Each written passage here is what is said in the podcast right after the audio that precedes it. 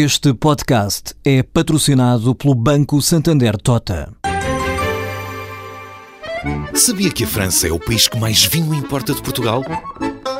E que os Estados Unidos são o maior importador de calçado do mundo? Ou quais as empresas que importam mais azeite português?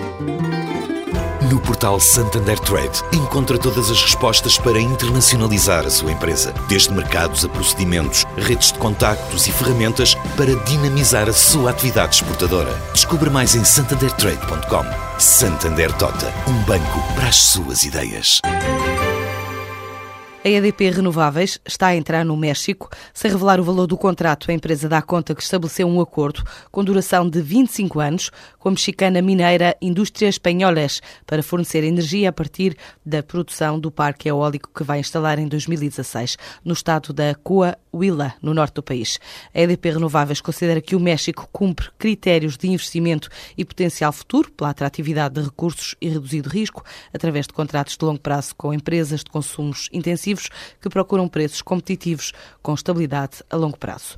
A 350 km de Luanda, a portuguesa Euroeste está a investir cerca de 30 milhões de dólares num projeto industrial e agrícola que implica também a produção de cereais, que o país não produz, mas um mercado com potencial para esta empresa portuguesa, revela Pedro Garcia Matos, presidente da Euroeste. Começamos pela área de cereais, depois vamos ao secador e armazenamento destes mesmos cereais, fábrica de fuba, fábrica de ração produção de 20 mil porcos ano e produção de 2 mil bovinos ano. Para isto tudo é preciso cerca de 4 mil hectares de milho por ano.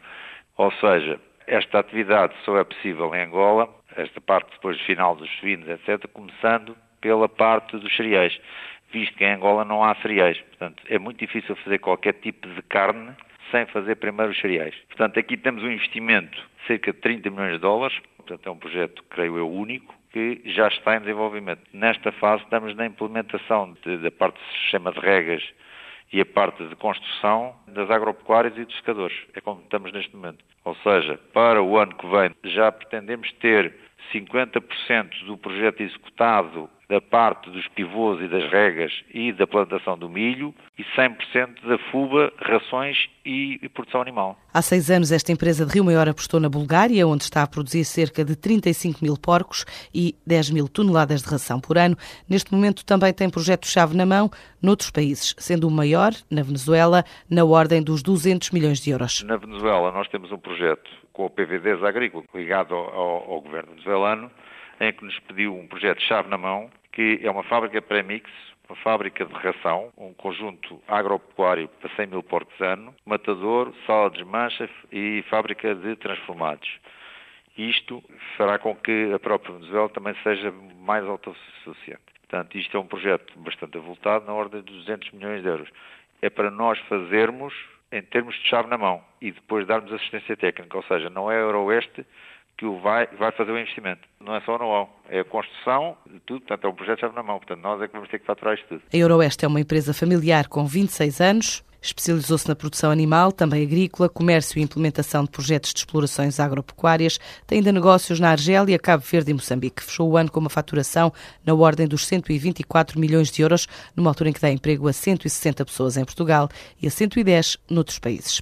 O lucro da Galp caiu 37,9% no primeiro trimestre, menos 29 milhões face ao igual período do ano passado, e atribui a queda, em especial, às amortizações referentes ao investimento no complexo de Sines, que transforma hidrocarbonetos carbonetos de petróleo em gasolina.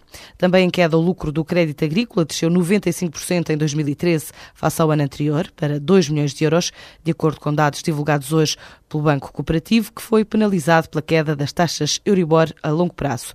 Este resultado líquido não preocupa o líder do banco. Licínio Pina considera que, dada a vertente não empresarial da instituição, o crédito agrícola encerrou o ano com uma almofada de provisões extraordinárias de cerca de 100 milhões de euros, dos quais 20 milhões correspondem a provisionamento durante o exercício de 2013.